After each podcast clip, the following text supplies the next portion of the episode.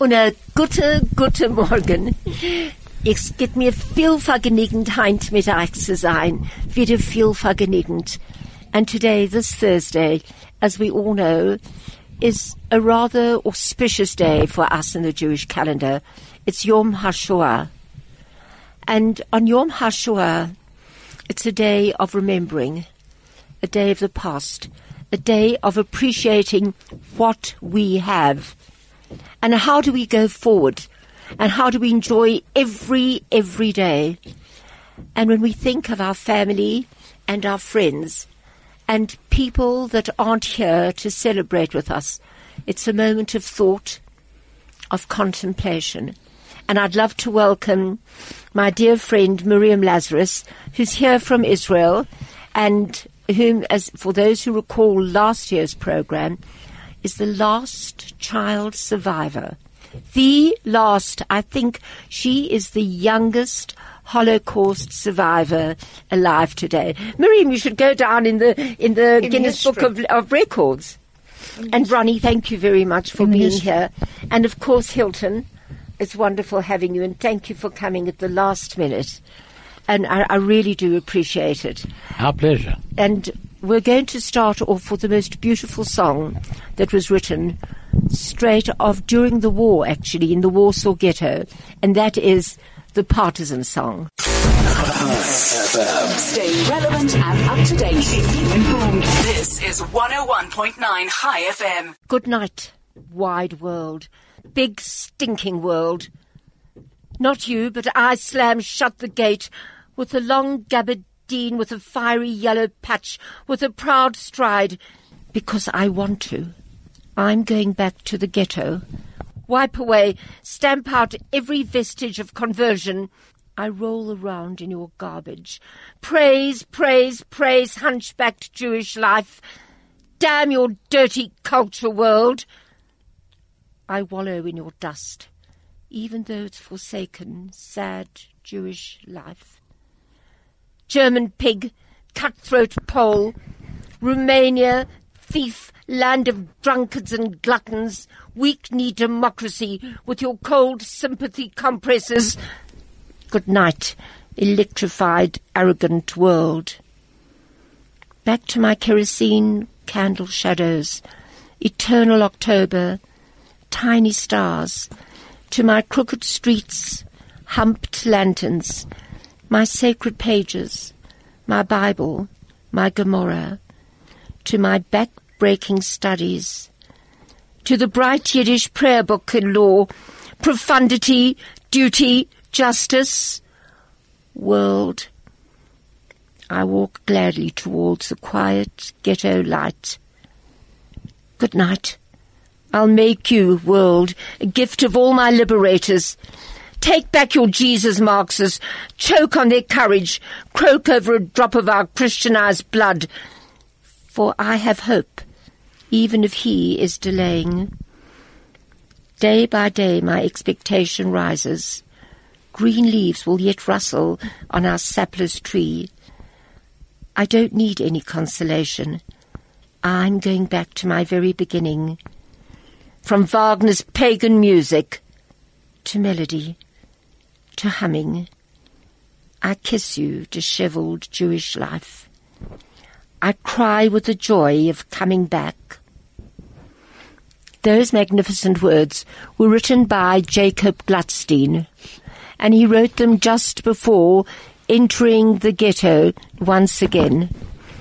Now, as I said earlier on, we have with us Miriam Lazarus. Wir haben da mein guter Freund Miriam Lazarus. Sie bleibt Um, ein paar Monate dann da in Afrika, und ein paar Monate um, auf- in, in, in, in, in Eretz Israel. Welcome, Miriam. Thank you. Thank you, thank you. It's wonderful to have you here. It's wonderful to see you too. And when was the last? Oh, I saw you when this time last year. No, When did I see you? In October, November. Oh, oh, Yontif. That's right. That's right. It was Yontif. I remember. Well, Miriam, as I said earlier on, sie gewann dem letzten Kind, was hat geboren geworden in Kovner Ghetto. Miriam, do you remember anything of those days, of the times? Absolutely, nothing. nothing. Because you were. Everything that I can tell you is what my father told me. But I have no memory of the ghetto. I have no memory of the morning I was born. I have no memory for the two years being hidden in the ghetto with my sister Henya. I have absolutely no memory. oh, so so were you were you two years old before two you were given away? Two years old when I got smuggled out. Let me again to Onhabe. Won't you tell us about that, Miriam? Well, let me ask you a question. No, what, I tell okay. what my father told me. yes, but I of course. No, no, of course. But at the age of two, my father and his friend found a home. A Lithuanian school teacher couple who had had a child, but he died during the war now because of lack of medicine. So they were prepared to take the chance of taking a child with the promise that my father will never, ever, ever take me away. You Hilton, cannot lose two children. gib us a Sorge in Yiddish. A was? Eh, Nein, nein, nein. Hilton geht das in Übertaschen in Yiddish. Gibetaschen. Miriam hat gesagt, als sie hat nicht kein Zikaron von was hat passiert mit ihr als ein Kind in die äh, Warsaw Ghetto. No, Äh, Kovna. äh, in Kovna Ghetto. Oh, sorry. Ähm, entschuldigt. Ähm, in Kovna Ghetto. Sie ist gewesen zwei Jahre alt und ihr Eltern, ihr Tata, ähm, ist gefunden, äh, ein Lehrer, was ist gewesen, ein Lehrer in einer Schule, in einer Schule dort, was hat gehabt ein Kind, was ist äh, gestorben Gestorben. von äh, nicht gehabt äh, äh, Medicine, ähm, zu, Medicine zu, zu bleiben, äh, zu, zu leben. Und die Lehrer hat, die, er tat, ihr Tate gesagt, als sie will, ähm, sie will ihr nehmen, aber auf ein Condition. Ähm, und das ist, als sie sollen, n- was wird passieren, äh, nicht kommen und Miriam noch einmal zu kriegen, wieder zurückzukriegen zu sein. Sie dürfen ihr jetzt sagen Shalom und And das ist das. Okay, so now there was my poor father with the one promise. Then the only way my mother allowed me to go to be smuggled out of the ghetto was if my father promised that whoever stays alive will go back and look for their child and bring up the child as a nice Jewish maidala. So they said goodbye to me. They they were then taken from the Kovna ghetto. They were taken to Stutthof. Miriam, um, I'm sorry, sorry to interrupt. My aber sister and my mother and my father were taken to Stutthof. ich will auch etwas was fragen. Aber ein Was? Kind von zwei Jahren alt. Surely, how did you keep quiet? How did you not cry? Well, apparently my father said that I had the most wonderful sister Henya, who was four years older than me. And the moment I wanted to open my mouth, she would hug me and kiss me and hug, and I didn't cry. And my father made a little um, safe uh, haven behind the headboard that whenever they heard boots marching, we whooped in there. And also, I was born dyslexic, and I didn't talk until two. Oh, really? Oh yes, only Oh, found gosh. out when I had my own children. And I was smuggled out and dropped in a specific place at the at the in the near the forest, and they picked me up and they took me. And how I did wa- they smuggle you out? Um, my father had gold fillings in his teeth, and he bribed a lorry driver who was taking the good potatoes out of the ghetto to the boys on the border towards um, the Russians, uh, the Germans fighting the Russian at that time. And I was put into a sack and put into the back of a truck with all the potatoes. And they still call me today Miss Potato. Hmm. Gosh.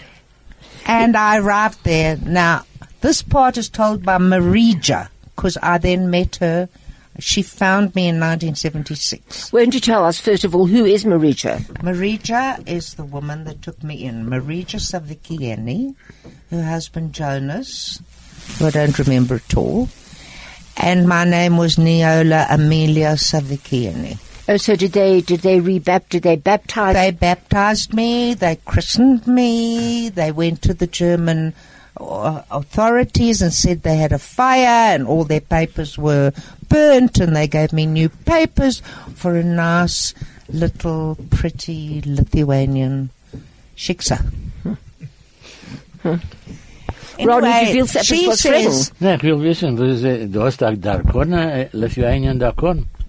Yeah, of course, einen. yes, ich heeg het. yes. Ja, They threw me out three times, but I got it. van was haben sie da rausgeworfen? Because my father and I left the country without permission. Aber wie müssen wie müssen sie gedacht fragen? That's what the consul said.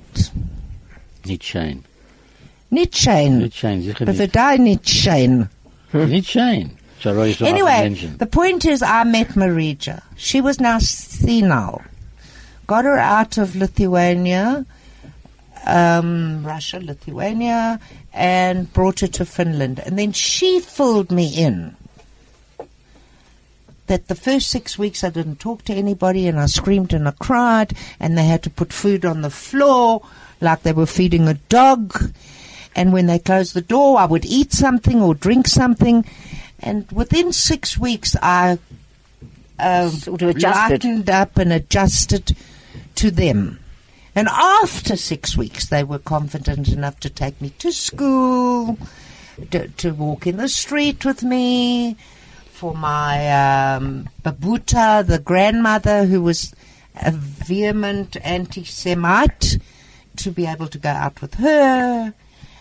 And life was very nice, very beautiful. Und wenn es geboren, ge- zwei Jahre gewesen, sie hat da rausgenommen vom, vom, vom Two, I Camp- was two, Two, yeah. das rausgenommen vom Camp. Yes. In, ein- in einer Masait mit Bulves, in einer Sack. Yes. Und wie ist die gekannt, äh, uh, ordern? What they did is there was a there was a dentist in the a friend of my father's, and he kept giving me something to make me sleep. After the third attempt, the first attempt didn't go well. The second attempt, my mother fainted. The third attempt, the the, the, the, the guards changed. So the dentist said, "This is the last time, otherwise we'll kill her." And they went through. And they put you into the potato sack. into the Mittens potato. No, no, in the in the truck. Hmm. But in the sack. No, my mother made a sack from curtaining. Oh, did your mother make her own I've sack? got my own. I've got the sack. I've there. She seen gave the it bag. You me. showed That's me the from bag. Du hast das noch? Curtaining. Ich hab das. Anyway, Kann man das so wegstellen, das in einem Museum? yeah, it should I be. know they. The, I've got my father's um, diary. I've got the the doll that she gave me. I've got everything that she gave me. Everything when she met me in Sie hat hier gemacht a 1976. Popke, a Popke von, von, von Rags. Yes, from rags. She made me because I wanted my doll and I didn't have it. Hmm. Anyway, life was okay and everything was fine. So, And listen, now the waren- Russians had gone into Lithuania, the Germans out, the Russians in, and the Lithuanian people were very, very afraid of the Russians. And so we had to all learn Russian straight away and talk to the Russian soldiers. And when my father was liberated, so the only person that survived was my father. He was liberated by the Americans on the death march from Dachau. Right? Um, when he, it took him about six, six months to become well again. And then he said to the American Jewish doctor, I've got to go back into the east to find my daughter. And the doctor said, You're mad. There's no ways that you can look after a younger child. He said, I gave my wife a promise. Whoever survives will fetch the child. So off he went. He worked on the black market. Off he went. He made a little bit of money. And he was traveling around Lithuania for almost a year. Because now we're going 45, the end of 45, and he finds me the end of 46. So Wie he's- alt is er gewesen denn? Six year old. no, I was, no, 45 I was four. yes. You were six. 46 I was five when he kidnapped me. Ja. Anyway, Von wann hast du gewusst, du bist ein jüdisches Kind? Sie nicht gewusst. I didn't know. I didn't know at all. When when the door opened and the Russian army came in because my father had found his nephew. Oh, just tell the story about the nephew. Oh, so we left he that was, out. Yeah. He, he was at uh, So we- we one got- of the checkpoints we got to where your father was looking for you for, for me. Yeah. Right. So he gets to one of the f- checkpoints, and a Russian soldier says to him, It's amazing. Your name is Rest, and my commander's name is Rest.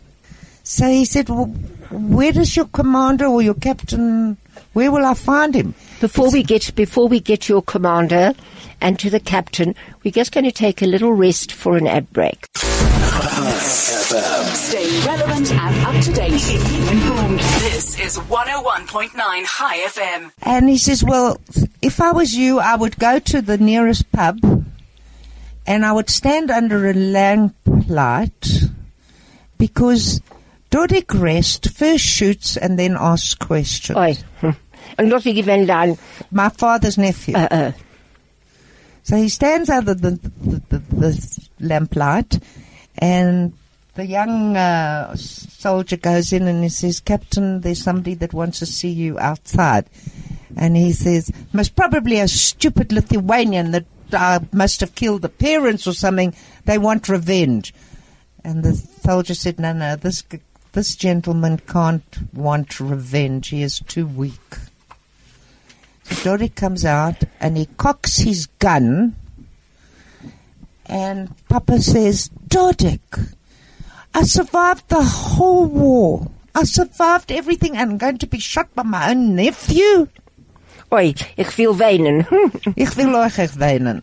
Wir können sich zusammensitzen und weinen. And Dodik said, but I haven't heard that word Dodik for many, many years. Who are you? He said, Dodik, you don't remember my big ears, your Uncle Hillel with a big nose. You don't remember that? And suddenly everything came back to Dodik and he put his arms around my father and brought him into the pub and said, my uncle only has black tea and cherry jam. Karsche. He doesn't drink. Karsten mit Varenia. Karsche, das ist es. And um, then my father told him, you know, he had a child in, in the ghetto. Of course, Dodik didn't know. And we got to get this child back. And Dodik went to his commander and said, I need two weeks off. And the commander said, fine. And he said, take one or two soldiers with you, which he did. And then we were coming back from from school the one day. And I said to Marija, look at this truck full of uh, soldiers. And she said, no, it's not for us. Went inside, and next thing there was a bang on the door. And Dodik Rest stood there and he said, Madam, I've come to fetch my uncle's child. And Papa looked at me. I looked at this thin, frail man, what is a Jew doing here? How did you feel? Did they? How did you feel I felt about Jews? revolted. Really? Yes, I was taught not to like them. And he took one look at me and he fainted. And Maricha didn't recognize him. And she said, Come in, come in, and gave him tea and, and some water and sat him down. And then they started screaming. Miriam is my child. No, Neola is du my gedenkst, child. Du gedenkst das. Of course. Oh, you remember that? Of course, I started five. Mm. Four and a half, five, remembering. Yeah.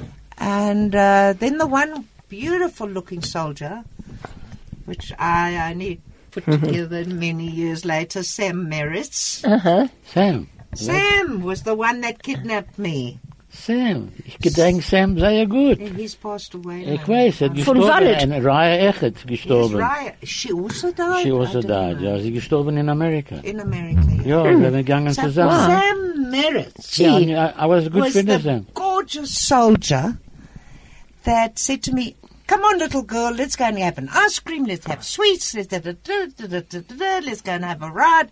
And then after a Ah, week, jetzt, jetzt gedenke ich die ganze Mais. Ah. Oh, really, Ronnie? Ich habe gehört, also, ich So many years. How many years ago Sam told me the story.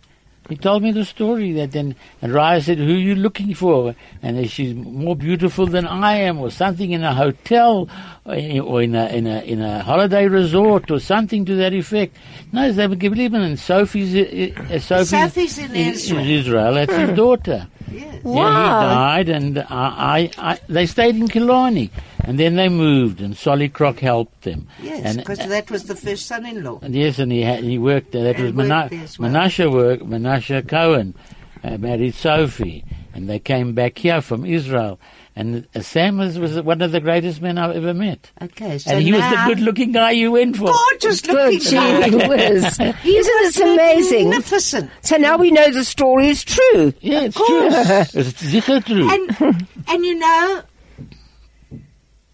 uh, he said to me, "Do you want to go on a train ride?" And I said, "I'd love to go on a train ride. What about my mother and father? They'll come later." Got onto the train, fell asleep. Are you meaning your your new Polish parents? Yeah. What do you mean, my Polish? Lithuanian. Lithuanian. I mean, I mean, I mean, I mean, I mean Lithuanian. I mean, I mean, sorry, They sorry, kept sorry. them in the house so they couldn't follow. Mm-hmm. Four hours later, they said goodbye because Dodik wanted to blow them up, and kill them. My father said there was enough deaths. We will smuggle her out. When we got to Vilna, I started crying. Where's my mother and father? And he had to put his hand across my mouth to stop me from screaming and kicking and spitting at him. Held me down, threw me into a taxi, and went to Chana, which is Dodik's, Dodik's wife. I was there for four hours. The door opened. Dodik said, You have to leave now because we have kidnapped her, and the Lithuanian police might come looking for her if they report that That- I'm yeah. gone. But what Dodik didn't know is the Lithuanians were scared of the Russians. So, you know, the Russian kidnaps, the Lithuanians are not going to do anything. Hmm. Anyway, they started screaming, Your name is Miriam. I said, My name is Neola. Don't touch me. We got to go. So, in with the clothes that I'd worn in the morning, off we went. And I said to my father, I won't go near you because you're not my, you, you've taken the wrong child. And my father said, I don't care. You can walk in front of me or behind me. But remember, if you get lost, you're going to land up in Siberia and it's very cold there. So I didn't walk too far in front and not too far at the back. Welche Sprache hast du geredet? Now that was the problem.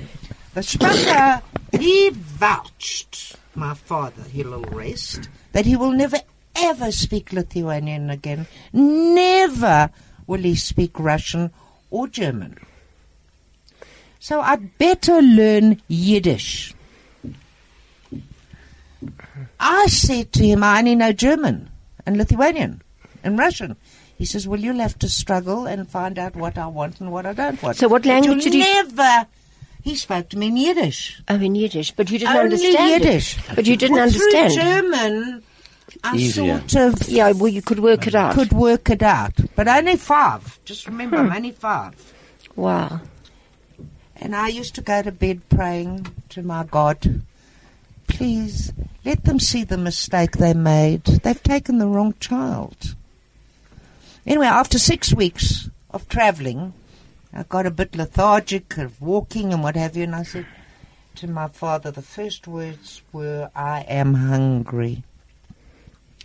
And he said to me, There's a farmhouse on the top of the hill. Um, let's go and ask the farmer if he'll give us something to eat. He goes up to, we walk up to the farmhouse. Is, is Dodik still with you? no, Dodik, we left. We had to uh, uh, leave uh. immediately. Oh, oh, I see. We had to leave Dodik's apartment four hours after I got there. Hmm. Because they were scared of the police Yeah. arriving. So he sa- says the farmer, listen, my little girl is hungry. And uh, is there anything you can give us? I've got one shirt left. So my father gave the farmer the one shirt. The farmer gave us an egg. He gave us the lid of a tin, a few matches, a bit of some kind of fat to burn the, the uh, to fry the egg. We look for a bit of um, wood. We make my father makes a fire, and the egg starts smelling, stinking.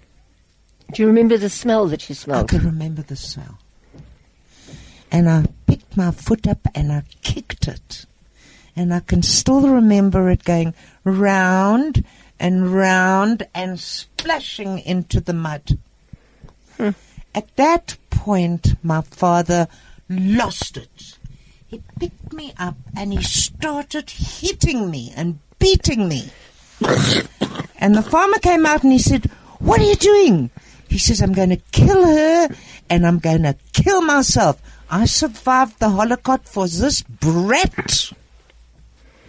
Mm. After that, decided I don't want to die, so I walked up to him and I said, Papa, I'm sorry. And you called him Papa. The first time in my life, called him Papa. And he called me Miriam, and he put his arms around me, and he said, Now you are my daughter, and we will cope with life. Those were the first words.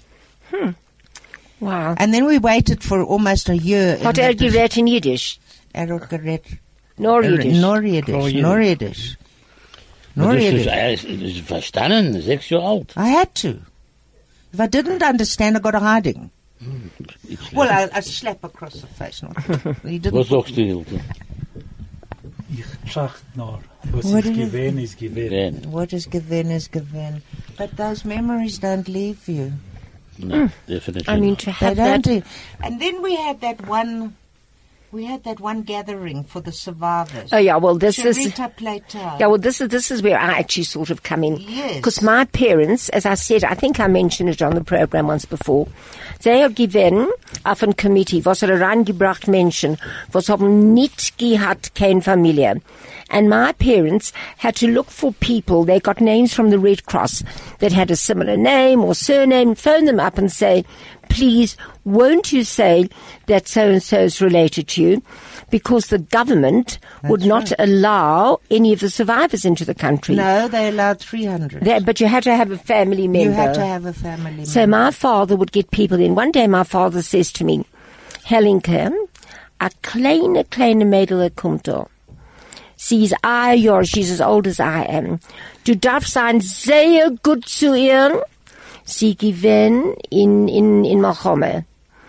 And my, she was in the war, and he told me all about her, and I'd seen pictures of all the Muslim. Oh, straight away I thought, oh my gosh, I'm going to be so nice to this little girl. I expected this tiny, thin, anorexic, haunted looking little face. So we go to this party, and there is the most beautiful little girl you've, I even know what Miriam wore. With this blonde hair, this beautiful face, with her red cheeks in a sailor dress that I'd always, or a sailor suit, yes, yes, I remember that like yesterday. And meeting everybody and curtsing. I thought, my gosh, does she think she's a princess or what? And you know what? I was so jealous of her that I didn't like her at that point. Do you remember, Miriam? And I just wanted to hold her and hug her and be kind to her. Now, talking about the people coming into the country, my auntie and Uncle Solly, they had a jewelry shop in Brakpan. And John Vorster was the MD. Hmm. And she said, How can I get my, my husband and child that are left behind? He said, Go to Colonel Lenz, give him a gold watch, and you'll get the papers. So I'm in this country because of John Vorster. Really? Ag nee, John wat dis Vorster. gaaf. Nee, wat ek is so bly dat hy iets goed gedoen het. Yes. Dis uitstekend. It's Ag no, that's so nice. it's not a question of what you know, it's who you know. Seine Kinder whiz. in der ganzen Welt. Now we're having a um, a dinner for the survivors, and Sam Merritt is there, and he bangs his head, his hand on the table. He says, "That's it. I've had enough of keeping a secret." Mm-hmm. I said, "What the hell are you talking about?" He says, "Miriam." I am the soldier that kidnapped you. Wow. Now, I was so angry that he kidnapped me that I like forgot his his face. I'm sure. So now we go to Israel when I'm 18, and Papa says, "Don't let Sam Maris come in." And Dodik says, because Dodik had come to Israel, she won't remember. Anyway, in walks this lovely, good-looking couple. Hello, were you a soldier with Dodik? Yes, I was a soldier with Dodik. Oh, that's nice. You're still good looking. And cheers, goodbye. I've got a date, and off I go. I don't put the two things together. so my father heaves a sigh of relief that I didn't recognize the guy that kidnapped me. Sam said, It's enough now. Now I'm going to tell you the truth. I was the soldier. Hmm. And they, when they came to South Africa, they used to come and have dinners with us at Auntie Gertie and come and see me. I never worked out why Sam was so nice to me. Sam was a nice guy. He was a nice guy, yeah. Gosh, what a Had a lovely story. sense of humor. Miriam, you know what I'd love to hear? I'm sure it? we still have time for it. When you discovered, um, when you discovered that she was looking for you, your mo- the woman that brought you up. I'm not saying your mother. When the woman that brought you up was looking for you at the airport, sitting in, in, in Lithuania at the airport, asking people whether they Yes. yes. She kept going to all the train stations. She never gave up. Now, as far as I'm concerned, she never looked for me. This was after, Afterwards, after As I'm growing up, why didn't my real mother and father look for me? you mean your um, your one? Well, I thought they were the real. Absolutely, yeah. Wasn't I good enough? Didn't they love me? Then, as I'm growing up, I'm thinking, nobody loved me. Everybody gives me away.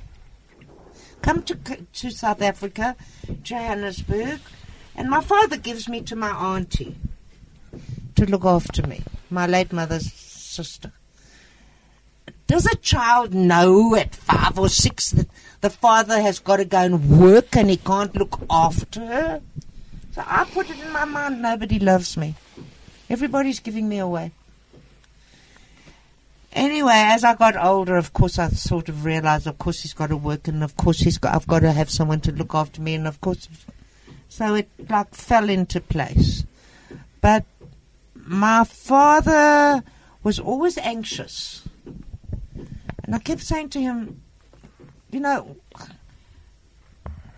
this woman hasn't been in our life for so long. Why are you still anxious? I'm anxious.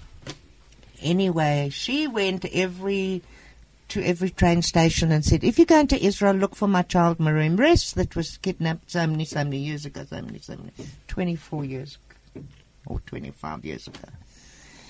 And a Russian man comes to a Russian wedding, and he's sitting there and he says, "You know, I've had a, t- a request that I've got to look for a child Miriam Rest." and she was kidnapped 26 years ago.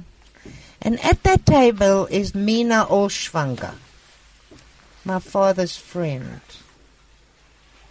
And Mina says, But I know her very well. They live in South Africa. So she comes back, and my father's in bed in hospital with double pneumonia. She walks in, she says, Hello, hello, I've got such wonderful news for you. The woman that looked after um, Miriam has is look is still looking for her. My father closed his eyes and he said, Please leave the room, both of you. I said, Papa, what's the matter with you? Get out. So we got out. I wasn't allowed to come and see him that evening. Go, get the children. I don't want to see you. And then my ex-husband went to him and he said, but what is your problem? He said, this is my fear that I kidnapped her and that woman would find her. And the circle has closed. And then I went to my father and I said, listen, I promise, promise, promise I will not look her up. He passed away two, three months later. Dora Love, who was working with me, translating, and, and also the school teacher of my kids, said to me, You owe it to Marija. You cannot not meet her. So after my father died, I went to Helsinki, got the, um, I first went to Israel, got the address, and went to Helsinki, Helsinki invited her to Helsinki. And although she was senile, all she could was tell me were the the nightmares and the things that I dreamt about. There was nothing more. Okay, that's the story. No, no, carry on. Carry on when you met her and what you did. Uh, when you met her and how you felt and how you looked after Well- her all these years. No, well, that's beside the point. The point is, in her mind, I was still five. And she was touching my face. Neola, Neola. And I was 32. Yeah, it's not, it's hard to be fumbled all over. But there was nothing she could tell me that I didn't know. That I I I have to say to her, what happened with me and the and the Russian lorry driver? Oh, oh, you went out. You had a fight with me. You went out. You stopped the first truck and you said, "Excuse me, I'm running away from home. Can you take me?" the lorry driver said, "Only with pleasure, little girl. Get in." Even then you were impossible. impossible. he takes me to a, a central area, and there are lots and thousands and thousands and thousands of people being shipped off to Siberia. And he said, "Okay, now I'll take you home." And he took me back, and he knocked on the door and he said, "You two, you must be a stupid woman to allow your child to go out when the soldiers are cleaning up all the." Holocaust survivors that had no family. Hmm. And they sent them to Siberia. Miriam, can I just ask you one question? Yeah. People so often talk today about the children of survivors, the second generation, now the third generation, with different help for them from different psychologists. And how did your kids react to this? I know, I always see them and they're wonderful boys and they come every year to the Yom HaShoah. Graham does. Graham, Graham, my youngest uh, one. Graham, yes. What happened is my father wanted grandchildren. And when I started having the children, he said to me, My grandchildren will have the best lives that they can possibly have. You will not tell them what you went through. You will smile and make their lives beautiful and bring them up as good human beings. And that's what I did. Didn't tell them my story. I mean, they knew that I was in a, you know, con, uh, in a ghetto and da, da, da, da, but I didn't tell them any emotional nightmares, fears. Kept smiling, and life went on beautifully. And they led a very good life. They did. They had a They, did, wonderful they had life. a best of everything. They had the best of everything, and they've grown up to be incredible human beings, wonderful husbands, and wonderful fathers. I have ten grandchildren. And Kananora, a miracle. Miriam, And- the, Miriam, Miriam the miracle. Miriam the miracle. And I live in Israel. That's another miracle. And life is beautiful. Stay relevant and up to date. Informed. This is 101.9 Chai FM. And Miriam still ha- and Miriam Uh, still has the bag. I know. I've seen it. I've seen the bag, and also the rag doll that she kept. she gave it to me in 76. And didn't she have a hard boiling sweet that she gave you a lick every day? Yes. You see how I remember everything, I spat out a sweet before I left, and she kept it. 26 years. 26 years? What do you mean 26 years? Sweet. The sweet. Sweet. Well, it's more than 26 years. No. I was 32 when she found Von me. die Zeit, Ja. wo sie da weggegangen. Gungan. Oh, oh, oh, I see. Oh, I see, I see. Yes, Okay. can. Get the Proper. sweet. Okay, I'm not a mathematician. Yeah, du kennst Du Herren. tust sehr gut. Yeah, no, I can listen to Miriam's story. Fa- I mean, I know it. I can do Miriam's story, actually. Of course you can. But I add a little bit more here, you know. Here But it's, every time I hear it, it just brings tears to my eyes. Because when you know the person and you try and take your mind back, and sometimes we should all just take our mind's eye back. I know people so often say, oh, the Holocaust again. We daren't, daren't forget ever. For the survivors are just about very few left. Very few. And that's Very why few. we've got to value them There's like only 90,000 in Israel. so many survivors left. They were. Hundreds of thousands. Yeah, but, Hundreds, but don't forget, yes, they're all in the. I'm not giving your age away, Miriam. You can. No, no, but I'm not. But in any And that's case, why. most. Sorry. That's It's so why the song- important. That's why the song. Wir Sag seinen. nicht keinmal, als du gehst dem letzten Weg. Mm. Wir seinen da. Wir Don't seien ever da. Nein, und das ist wie wir gegen eindenken. Wir seien da. Na, dieselbe We- Sache passiert mit Moshe Rabbeinu. Abs- Er ja. ist gegangen zum, zum Busch, und Mhm. sie gebrennt und gebrennt und nicht ausgebrennt. er sei seine mit Jeden. Keiner will mit, mit gehen, keiner wird mit endigen. Das soll ich sagen. Das ganze Leben wird sein Jeden.